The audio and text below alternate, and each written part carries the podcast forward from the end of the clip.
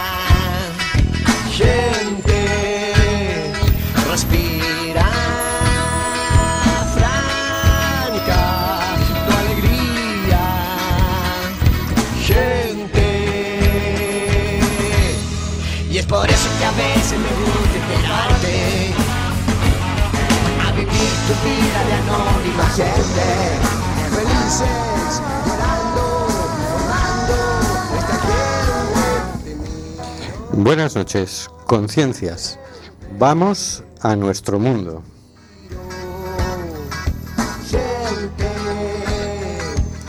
Estamos en Cuac FM en el programa Simplemente Gente, programa sobre la diversidad cultural en Coruña y sobre los derechos de las personas migrantes. Hoy miércoles 27 de noviembre, Día del Maestro. A vivir tu vida de anónima gente Volvemos a las ondas, volvemos a la frecuencia modulada. Estamos de nuevo en el 103.4. Las ciudadanas y ciudadanos tenemos derecho a comunicar, mal que le pese a la Junta de Galicia.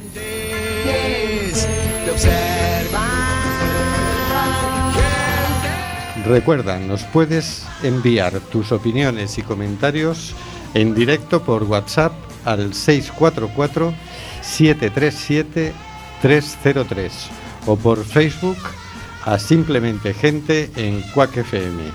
Nos encanta saber que estás ahí.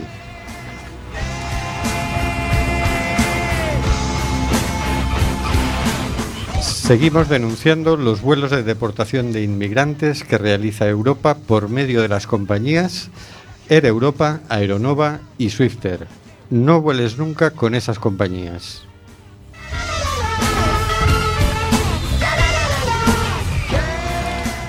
Tenemos en control al mago de las ondas, Carlos Reguera. Buenas noches, Carlos. Hola, buenas noches a todos, amigos y amigas. Vamos allá. Más allá de las ondas tenemos al señor García. Buenas noches, señor García. Buenas noches a toda la oyentería. Este viernes se acerca una ola, y no de frío, sino de exacerbado consumismo. Es el viernes negro para el clima. Hagamos el viernes verde. Creo que hay una alternativa que es hacer un viernes verde, ¿no? Algo de eso he visto yo por ahí.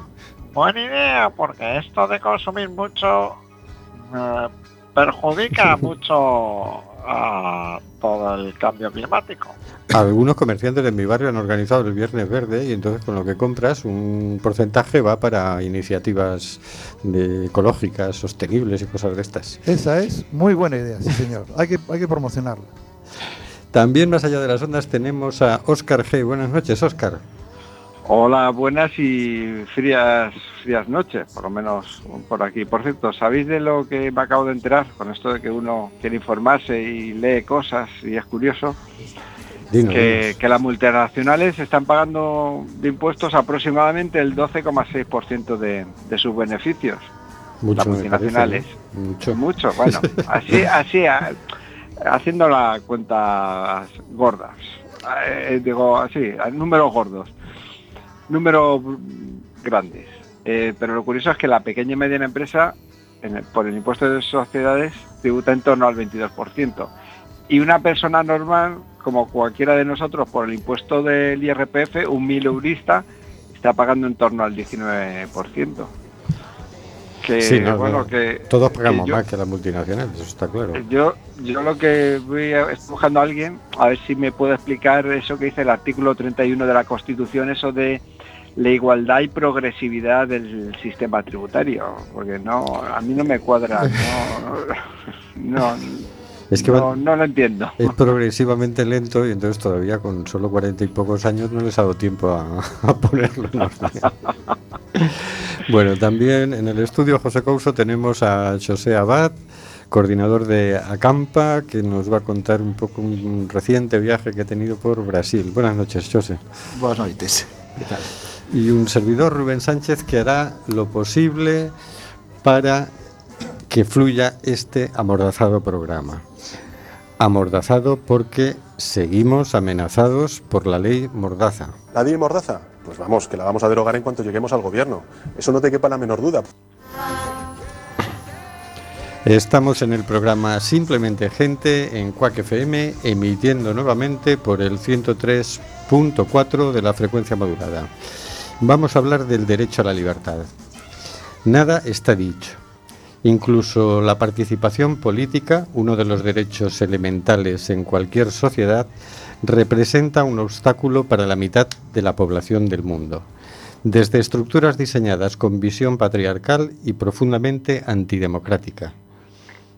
Avanzando, avanzado el siglo de la tecnología, la marginación de las mujeres sigue latente, fuera de toda lógica y en abierta contradicción con los supuestos avances de la humanidad.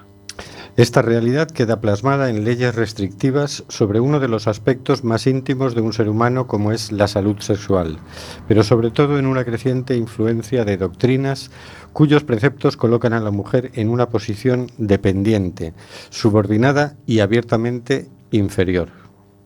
Quienes experimentan con mayor violencia el choque con la realidad impuesta a partir de este sistema son las niñas y adolescentes, enfrentadas desde su nacimiento a la discriminación y la violación de su integridad física, sexual y social. Privadas de la capacidad de defenderse contra la agresión en los diferentes escenarios de su entorno, desde muy pronto deben aceptar la desigualdad como norma de vida, aun cuando pertenezcan a un círculo privilegiado dentro de su comunidad. La misoginia y el machismo atraviesan de manera transversal a todos los estratos, en todas las culturas, incluso en países de gran desarrollo social, en donde se destacan los logros en equidad, algo que debería ser la norma, como conquistas excepcionales.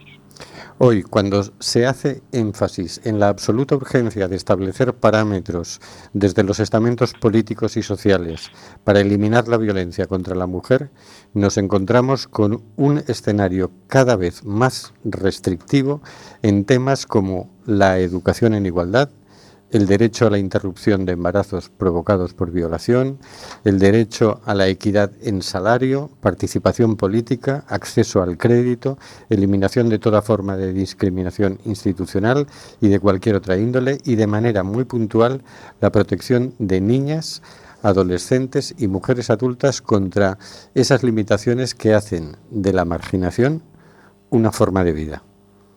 Una de las campañas más arteras contra la libertad de las mujeres ha sido la descalificación del feminismo como un intento de transformar el concepto mismo en una afrenta contra los valores de la sociedad, como si la búsqueda de la igualdad entre mujeres y hombres constituyera una desviación moral.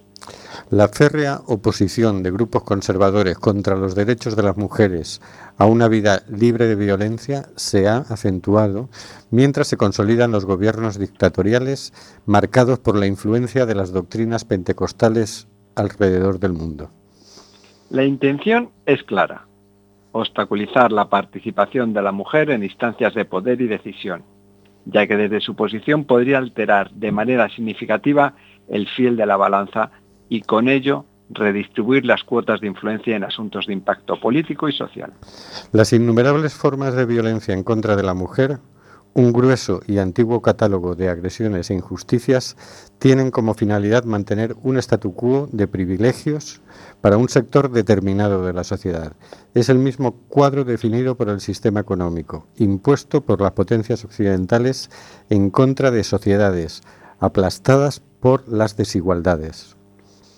Por lo tanto, derribar esas estructuras no provocaría necesariamente un desequilibrio en la dirección contraria, sino un cambio capaz de beneficiar a la sociedad en su conjunto, eliminando los mecanismos que actualmente le impiden alcanzar la tan ansiada paz.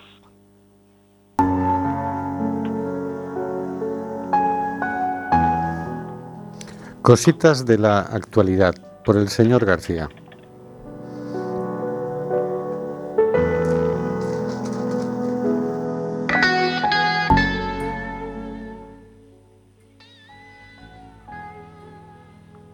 Esta semana recogemos la opinión del químico teórico John Scully Avery, publicada en la página, en la Agencia Internacional de Noticias Presencia, que nos dice, la naturaleza humana tiene dos caras. Tiene un lado oscuro, al que apelan el nacionalismo y el militarismo, pero nuestra especie también tiene un genio para la cooperación que podemos ver en el crecimiento de la cultura. Nuestra civilización moderna ha sido construida por medio de un intercambio mundial de ideas e invenciones. Se basa en los logros de muchas culturas antiguas. China, Japón, India, Mesopotamia, Egipto, Grecia, el mundo islámico, la Europa cristiana y las tradiciones intelectuales judías, todas han contribuido. Las papas, el maíz, la calabaza, la vainilla, el chocolate, los chiles y la quinina son regalos de los indios americanos. Tenemos que reforzar nuestros sistemas educativos, en particular la enseñanza de la historia. Cómo se enseña hoy la historia es una crónica de las luchas de poder y guerra, contada desde un punto de vista nacional sesgado. Se nos enseña que nuestro propio país siempre es heroico y tiene razón. Necesitamos urgentemente reemplazar este adoctrinamiento en el chauvinismo para una visión reformada desde la historia, donde se describa el lento desarrollo de la cultura humana dando crédito a todos quienes han contribuido. Cuando enseñamos historia no debería tratarse de luchas de poder, debería tratarse de cómo la cultura humana se fue construyendo gradualmente a lo largo de miles de años gracias al paciente trabajo de millones de manos y mentes. Nuestra cultura común la música, la ciencia, la literatura y el arte que todos compartimos debería ser presentada como un patrimonio precioso, demasiado valioso para ser arriesgado en una guerra termonuclear. Las actividades culturales y educativas tienen una pequeña huella ecológica y por lo tanto son más sostenibles que los empleos en la industria que producen contaminación y utilizan combustibles fósiles. Además, dado que la cultura y el conocimiento se comparten entre todas las naciones, el trabajo en el ámbito de la cultura y la educación conduce naturalmente a las sociedades hacia el internacionalismo y la paz. Las economías basadas en un alto nivel de consumo de bienes materiales son insostenibles y tendrán que ser abandonadas por un mundo futuro que renuncia al uso de combustibles fósiles para evitar un cambio climático catastrófico. Un mundo en el que los recursos no renovables, como los metales, serán cada vez más escasos y caros. ¿Cómo se puede mantener entonces el, el pleno empleo? La creación de la infraestructura para la energía renovable dará trabajo a gran número de personas, pero además las economías sostenibles del futuro tendrán que desplazar a muchos trabajadores de los puestos de trabajo en la industria a los puestos de trabajo en el sector de los servicios. En el sector de los servicios, los puestos de trabajo en el sector de la cultura y la educación son los especialmente valiosos porque contribuirán a, a evitar las desastrosas guerras que en la actualidad están produciendo un enorme sufrimiento humano y millones de refugiados, guerras que amenazan con convertirse en una guerra termonuclear mundial que nos destruiría a todos. Un sistema económico verdaderamente sostenible tampoco es utópico ni imposible. Para lograrlo deberíamos empezar por desplazar los puestos de trabajo a la creación de infraestructuras para la energía renovable en los ámbitos de la cultura y la educación. Al hacerlo apoyaremos la solidaridad humana y evitaremos los desastres gemelos de la guerra catastrófica y el cambio climático. Acaba el artículo el físico teórico, el químico teórico, compartiendo un enlace sobre el libro escrito por él que repasa la vida y pensamientos de algunas mujeres y hombres que han contribuido de manera importante al desarrollo de la química desde la antigüedad hasta el presente. Podemos descargarnos este libro de forma gratuita en la web de acp.org, Center for Public Education. Y acabamos esta, este repaso de esta idea con las siguientes preguntas. ¿A qué esperamos para dejar de guiarnos por nuestro lado oscuro? ¿A quién esperamos para desarrollar la creatividad necesaria para superar esta etapa? Pues seguramente que sea demasiado tarde. Es, tú sabes esa gente que siempre llega tarde, que tú le dices, oye, que ya hay que salir, que dice, no, si todavía estamos a tiempo. Y hasta que ya no, hasta que ya, ya no estamos a tiempo, y te dice, ah, bueno, entonces ahora ya que llego tarde, ahora ya salgo, ¿no? Pues eso, una cosa así. Es un mecanismo que tenemos, no sé por qué. Tenemos un saludo de Nuria. Hola a todos, de momento vuelvo a escucharos. Buenas noches, Nuria. Mm, Me parece interesante. Por cierto, Oscar, eh, ¿cómo se titula el libro? Porque nos podemos descargar, pero cualquier cosa que haya ahí publicada. Sí, eh, espérate, ahora te, te lo digo cómo se titula el libro, porque él, eh, lo que pone son los, los enlaces. Vamos, lo que podemos, podemos hacer es poner los enlaces en Facebook, Vale. eh, porque él no... No hace publicidad Voy, a la, voy al, a la fuente original de- del artículo, pero lo que pone, si no recuerdo mal, son los enlaces, simplemente. Eh, no sé cómo se pone, cómo se llama el libro. Bueno, estoy mi- abriendo, voy a poner los enlaces. Eso, mientras pones los enlaces, nosotros vamos a escuchar eh, Cansos en Senom, de Luis Jack.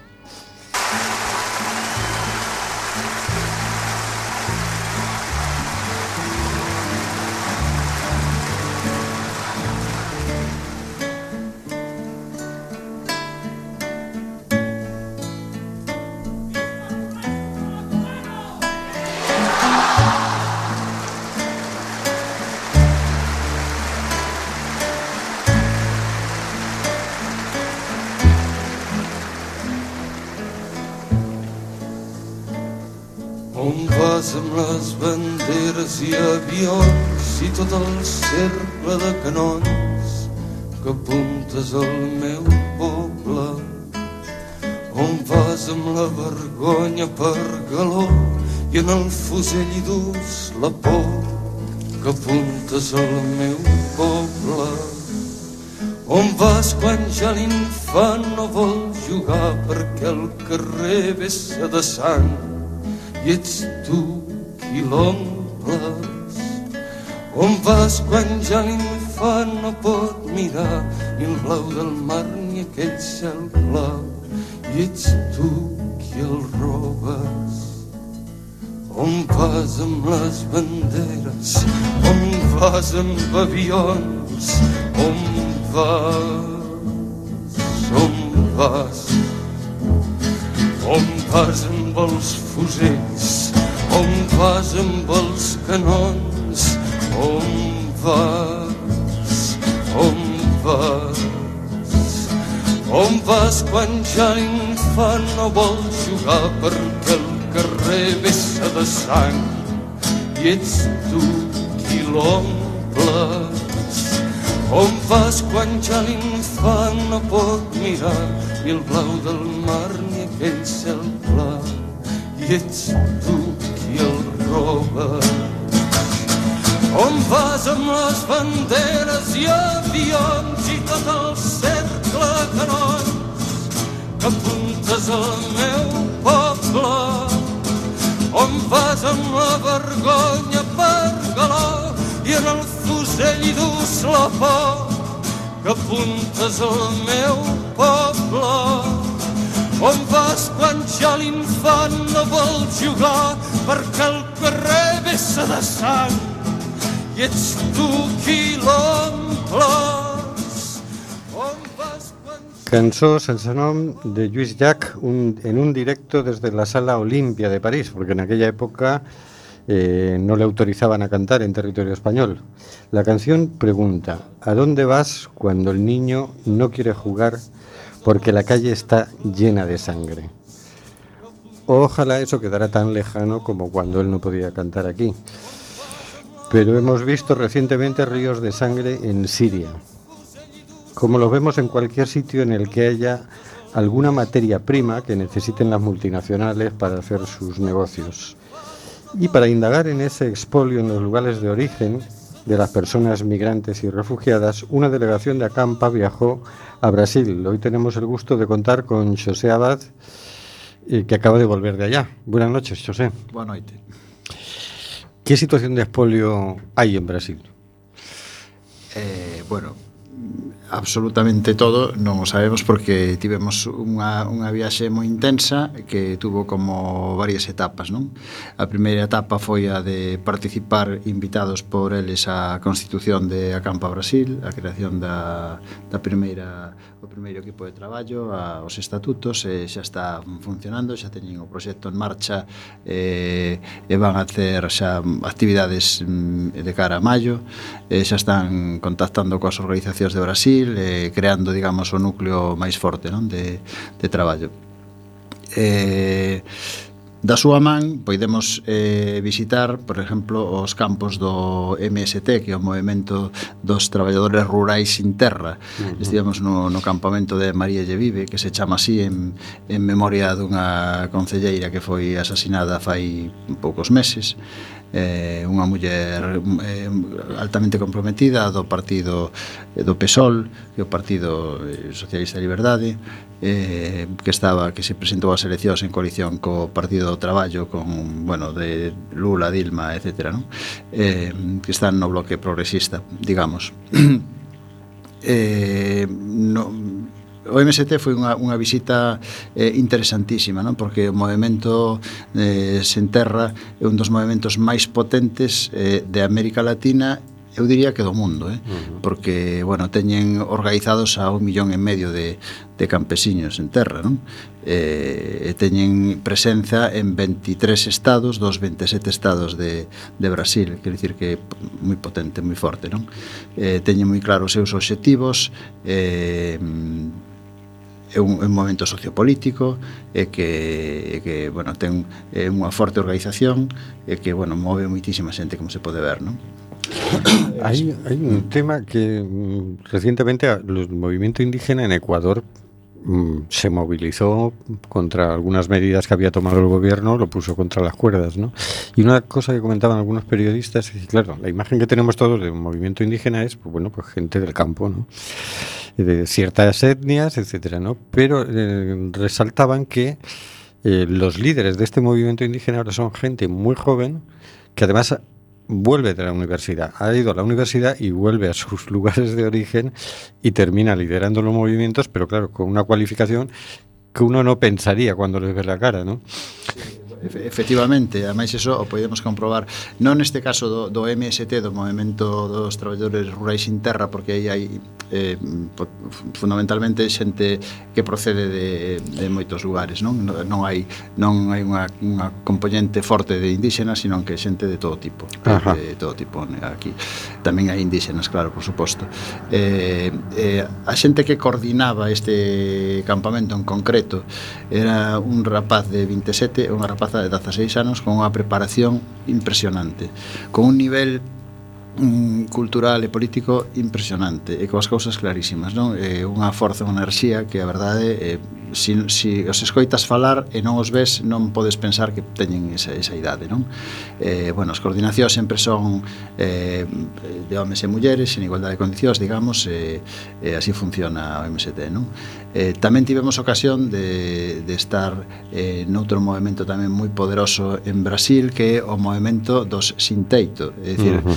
eso foi en Sao, en Sao Paulo e eh, aí o que fixeron é unha ocupación dun edificio pois como pode ser eh, o da facenda daqui, non? É dicir, un, un edificio eh, moi grande e aí eh, están aloxadas pois, moitas familias eh, con menos recursos, digamos, e que poden acceder a a, a situarse en uno desas pisos de, dese de edificio. ¿no? Como de cuántas familias estamos hablando? Bueno, aí estamos a falando a mellor de 150 familias aproximadamente, ¿no? En ese, en ese edificio, pero que teñen moitos edificios ocupados en, ao longo de, de Brasil, ¿no? E tamén hai unha organización moi forte, hai por suposto seguridade, hai control, non se permiten certas cousas, eh, pois, por exemplo, al alcolemia, violencia, drogas, etc. non están non están permitidas nese contexto, non? Porque po podría producir moitos problemas.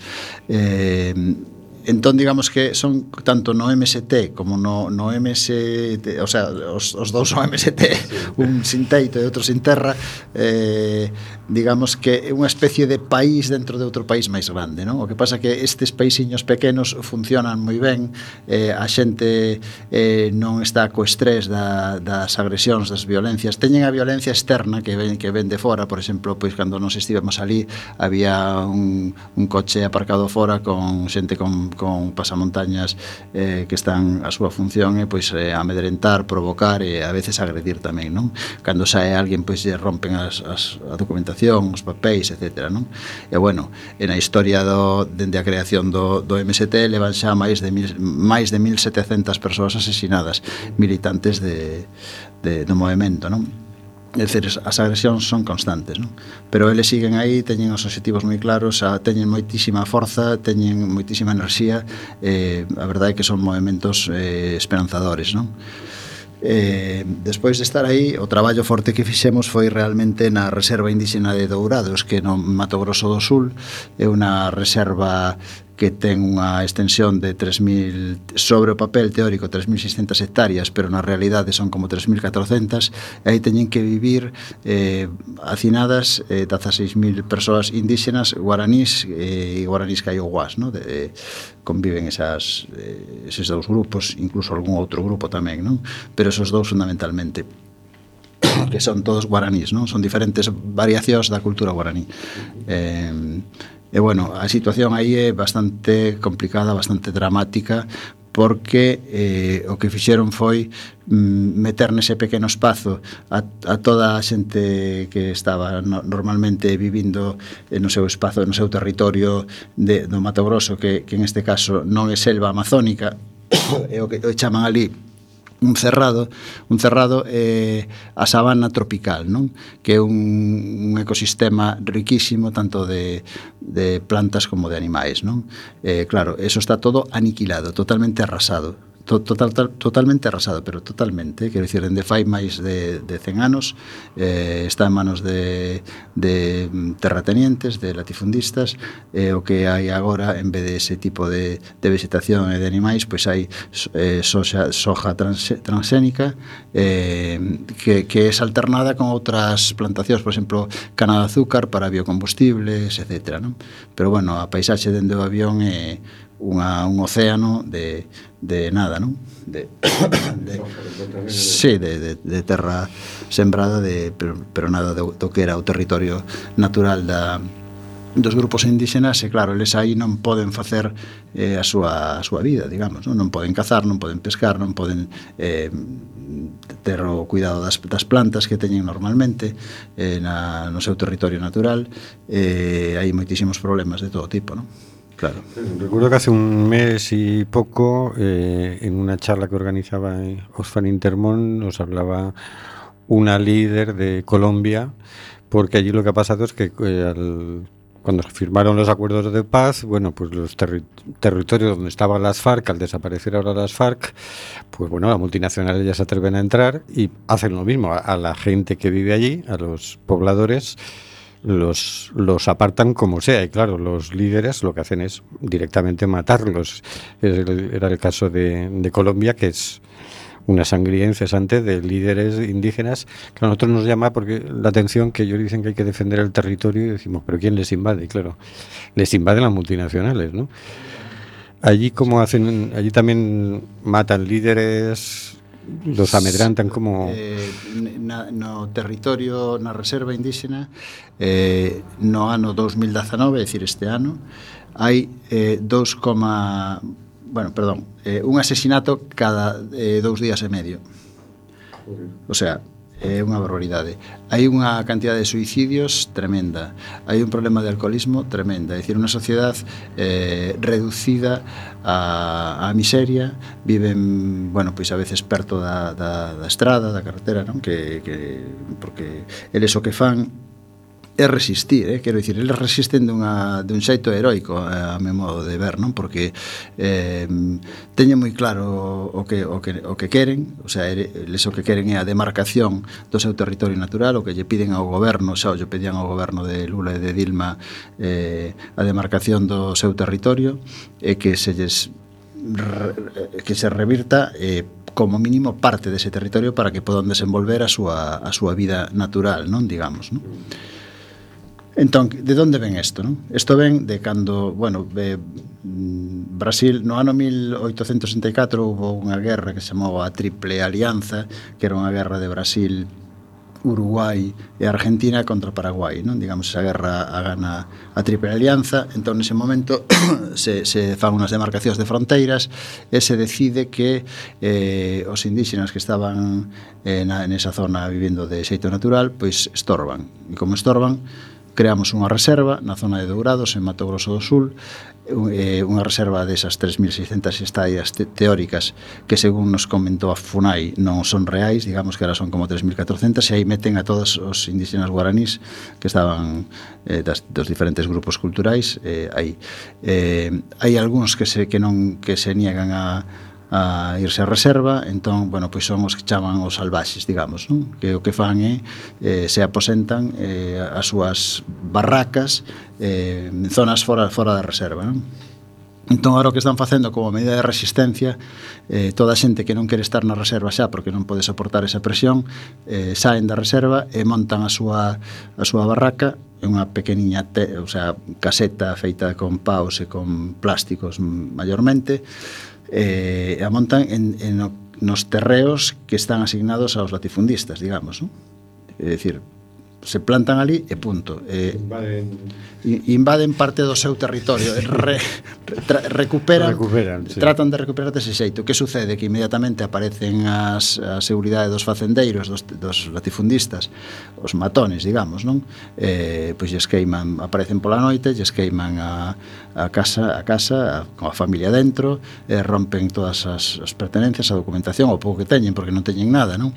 mm. prácticamente os deixan eh, absolutamente fora de xogo eh, pero eles outra vez volven a construir a, a, a cabaña, a, a barraca, e aí se plantan outra vez. E outra vez, o sea, eh, nós estivemos con xente que pois que moi prazo de tempo corto, pois lle quemaron a, a casa cinco veces ou seis veces, non? E ali estaban construindo e contándonos.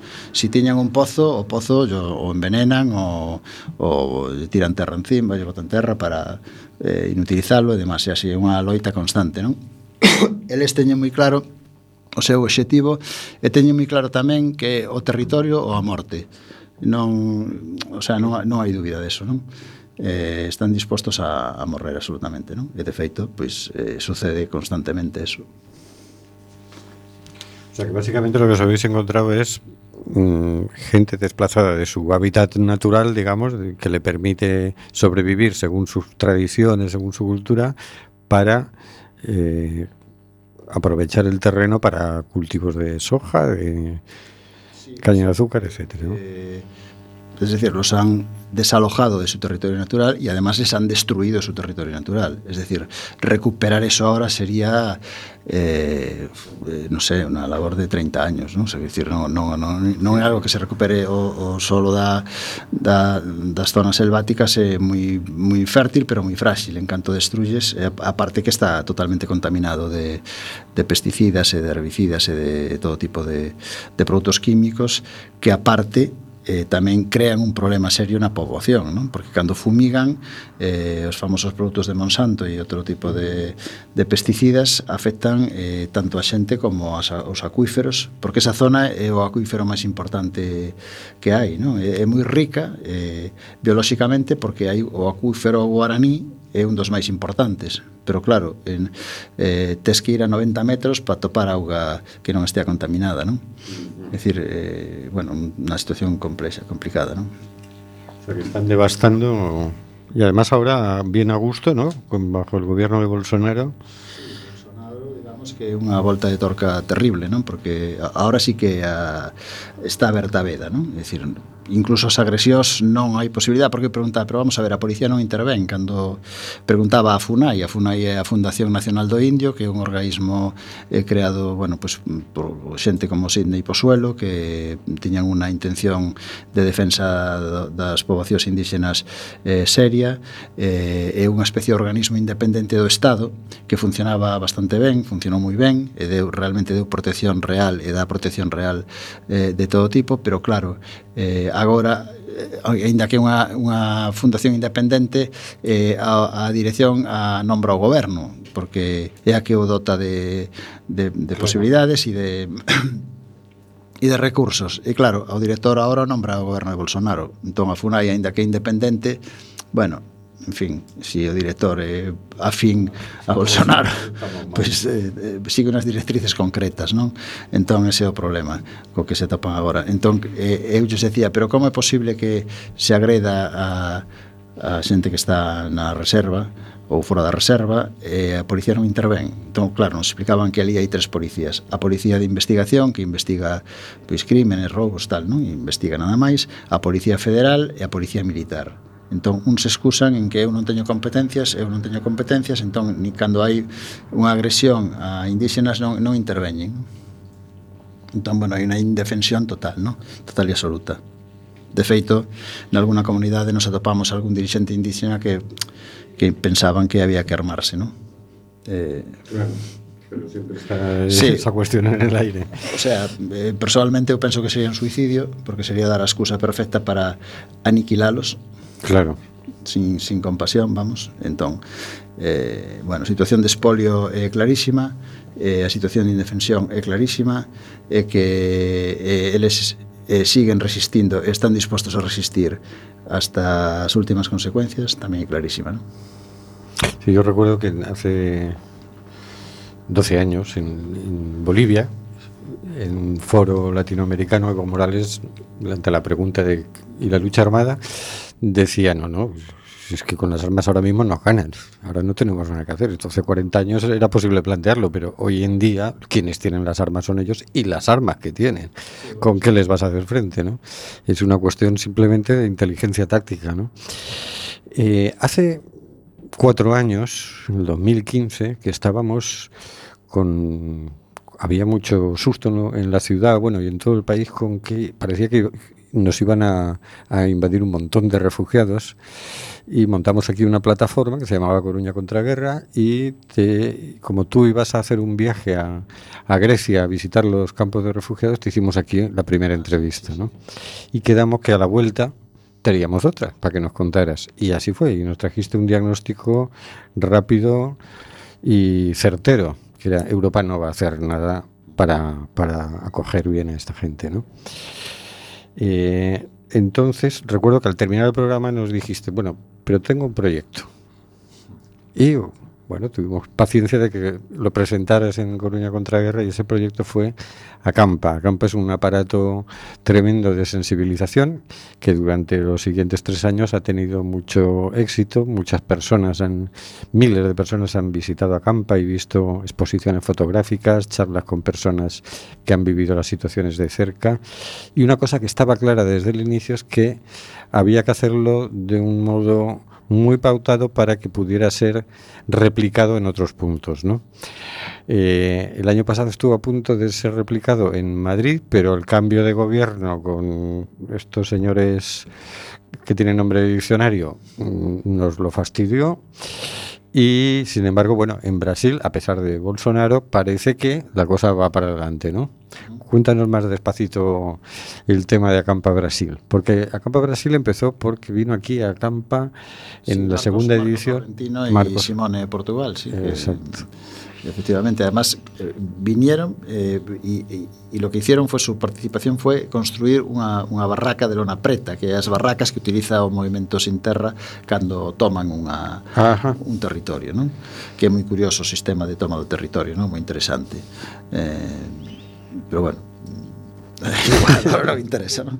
Pero sí, eh, eh, entón quedaron... Mm, vamos, lles pareceu que era unha fórmula que estaba moi ben e que, que era diferente e que podía funcionar eh, en dúas direccións, non? Unha dirección fundamental que eh, re, recoller toda esa enerxía e toda esa forza que hai en centos e centos de organizacións grandes, pequenas e medianas, de ONGs, de, de, de todo tipo, bueno, de sindicatos incluso, de, de organizacións, asociacións de veciños, de, en fin, de todo tipo de, de asociacións, que hai moitísima xente organizada facendo cousas, eh, pero cada un no seu minifundio.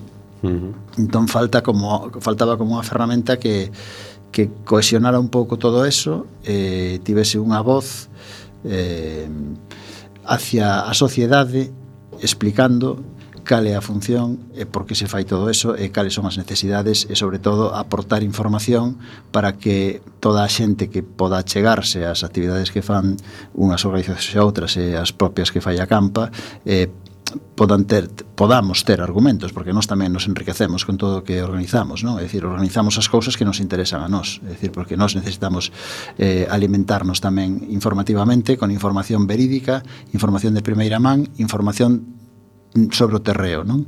Eh, que é a que nos propicia toda a xente que ven invitada a participar aquí. E con toda esa información nos temos o criterio necesario para tomar as decisións eh, adecuadas, non? eh, as decisións adecuadas tamén a hora de elexir aos nosos representantes políticos porque donde se cambian as cousas realmente é eh, no legislativo, é dicir, cando se fan leyes a favor da humanidade, as cousas melloran, cando se fan leyes a favor das multinacionais, as cousas empeoran. E esa é un pouco a función, non? Eh, bueno, eh, lles pareceu que este que esta fórmula era que era novedosa, que era interesante, que era importante, que se podía desenvolver ali tamén, non? E así foi. Empezaron a traballar pouco a pouco, isto é un proceso longo, porque entender a campa tampouco é tan doado, quer dicir, ten a súa dificultade entender eh, que é a campa, non? Realmente. Eh, e, eh, bueno, están nese proceso, pero xa está xa está consolidado o paso de crear a, a campa en Brasil, en, concretamente na cidade de Piracicaba, pero xa hai outras cidades como en Sao Paulo, en Curitiba, en fin, que están con interés de, de desenvolver isto, ten dificultades porque é moi traballoso, dá moito curro, e, eh, eh, non hai sempre a xente necesaria, non? Eh, tamén pasado mañán nos invitaron a presentar nun congreso que hai en Portugal, onde hai xente de moitos países que están participando ali, sobre un tema de vulnerabilidade relacionada coa educación sexual e sobre todo coas mulleres eh, e nos invitaron a presentar en ese foro eh, a campa non? entón aí é posible que a mellor algunha xente pois, de Portugal ou de algún outro país de Argentina ou de Francia que se podan animar a, a iniciar os pasos necesarios para constituir as súas cidades eh, pois a campas Muy bien, pues Mm, no habría mucho más. ¿Quieres añadir alguna cosa? sí, que sí, hai xente capaz que ten ganas de currar e que quere estar nun proxecto eh, que eu diría que vai a ser importante ou que é importante, que está sendo importante, eh, que, que é estimulante, moi apasionante, que non deixen de poñerse en contacto con nós porque necesitamos eh, moita inteligencia, moita enerxía e moita capacidade organizativa. Muy bien, pues muchas gracias, José. Como siempre, un gusto tenerte por aquí. Gracias a vos. Vamos a escuchar la canción Canción con Todos, de Mercedes Sosa.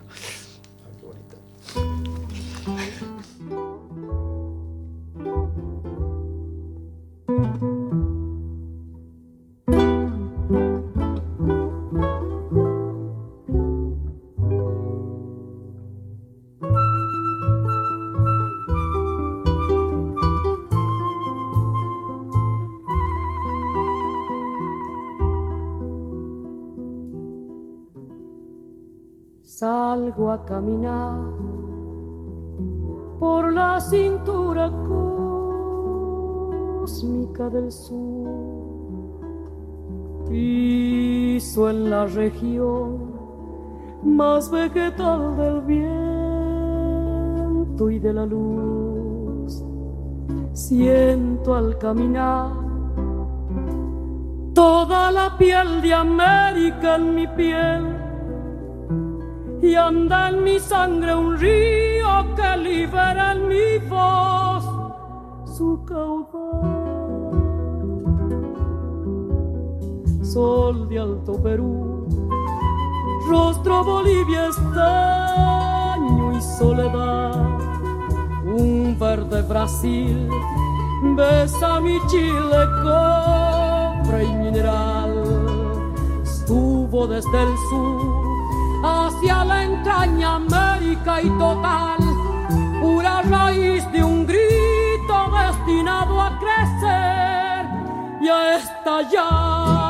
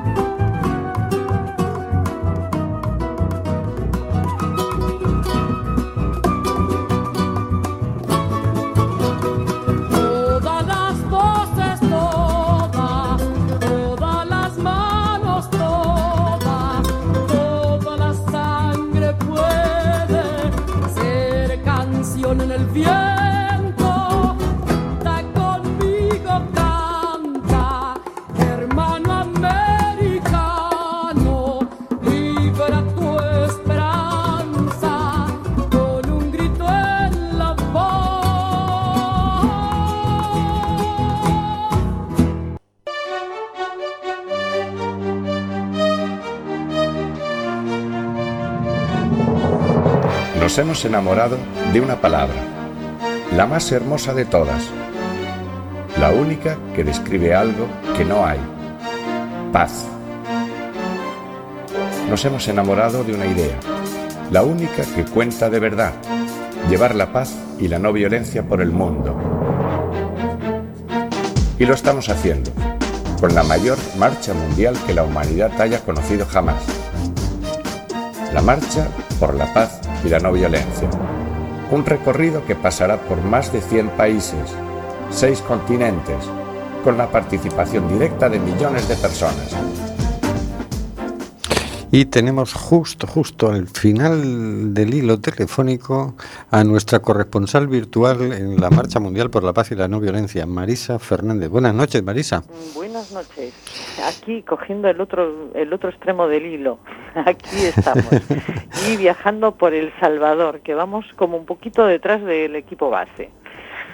O sea que nos creo que tenemos un, tiempo bastante justo, ¿verdad? O sea que vamos como rápido. Muy bien. Eh, bueno, han estado, en- han entrado en Salvador, han viajado por diferentes ciudades, Palma, mexicanos, etcétera, y han estado en San Miguel, en donde, bueno, hay que destacar que estuvieron en la Universidad Andrés Bello de San Miguel, en donde les esperaban 300 estudiantes y la dirección de la universidad. Ahí tuvieron un recibimiento de estos eh, muy salvadoreños con el himno nacional, palabras de acogida, etcétera, y le dieron la palabra al equipo base en donde eh, centraron algunos temas importantes de la marcha.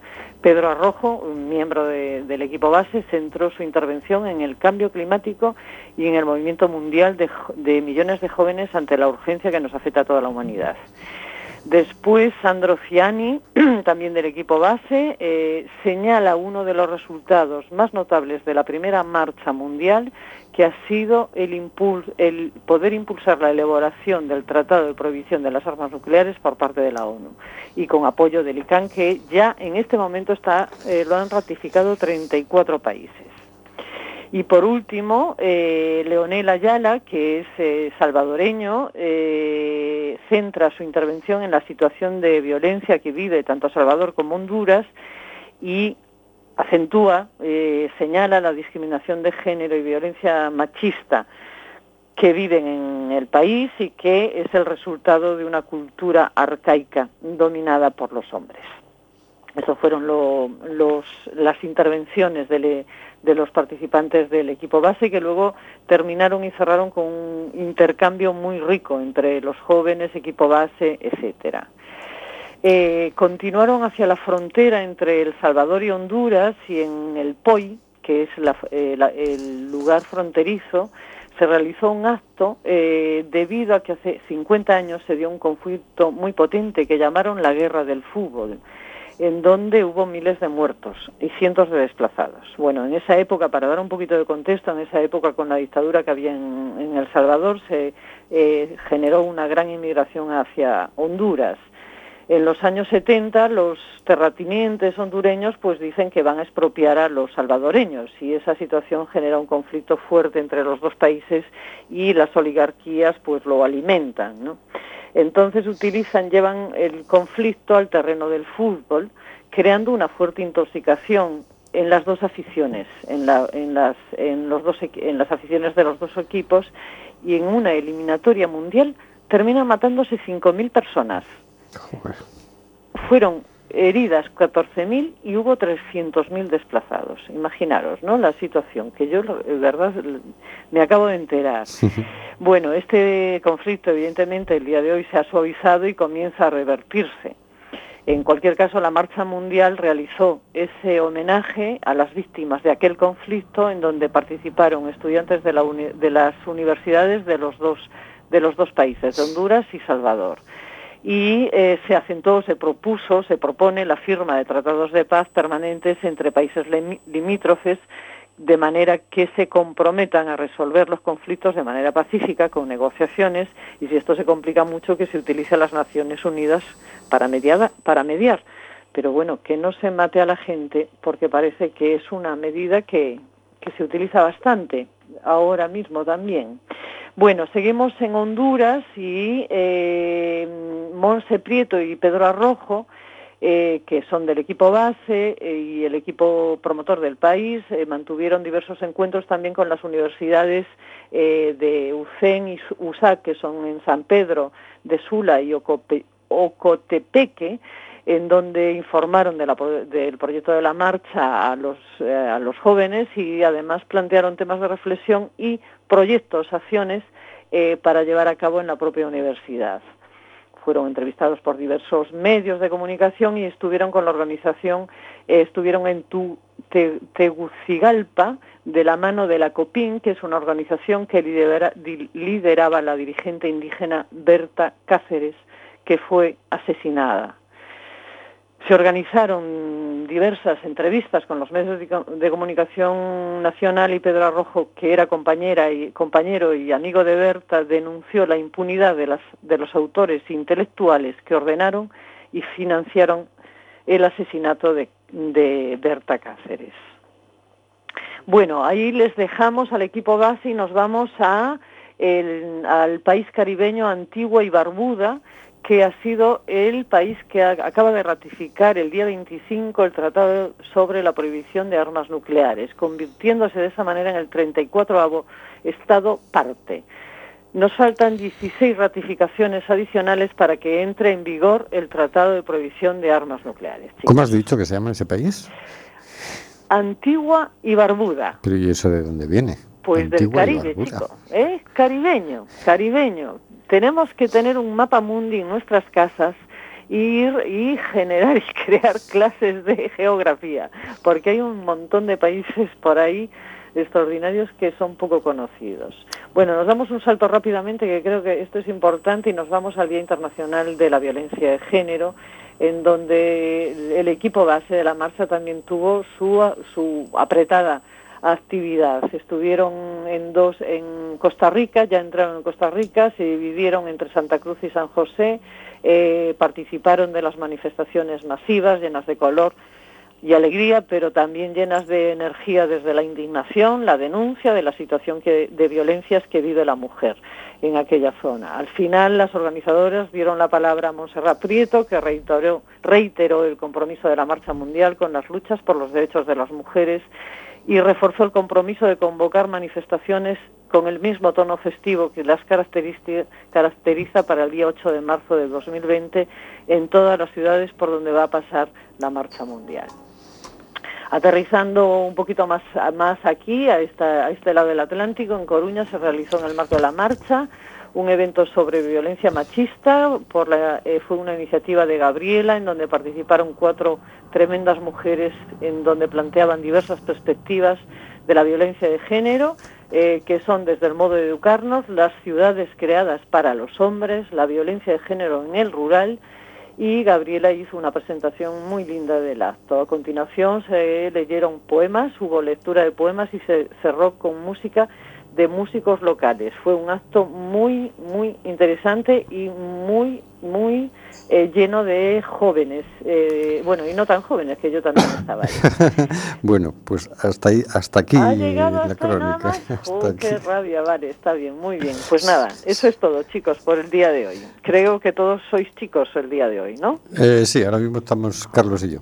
Muy bueno, bien. y el señor García y Óscar a través del hilo telefónico. Muy bien, pues un fuerte abrazo y muchas gracias. Muchas gracias a ti, Marisa. Buenas Venga, noches. hasta luego. Y con esto nos despedimos hasta el próximo miércoles. No dejéis de seguirnos por todas las redes posibles y, y bueno, nos vemos el miércoles que viene. Hasta luego, Carlos. Hasta luego, hasta luego amigos y amigas. Hasta luego, señor García. Hasta la semana que viene y si estaba la señorita Fernández era un acto lleno de juventud. Hasta luego, Óscar. Hasta la semana que viene, a ver si podemos estar, que a lo mejor no, no estamos. Ya lo vamos avisando. Hasta luego, Nuria. Hasta luego, queridas y queridos oyentes.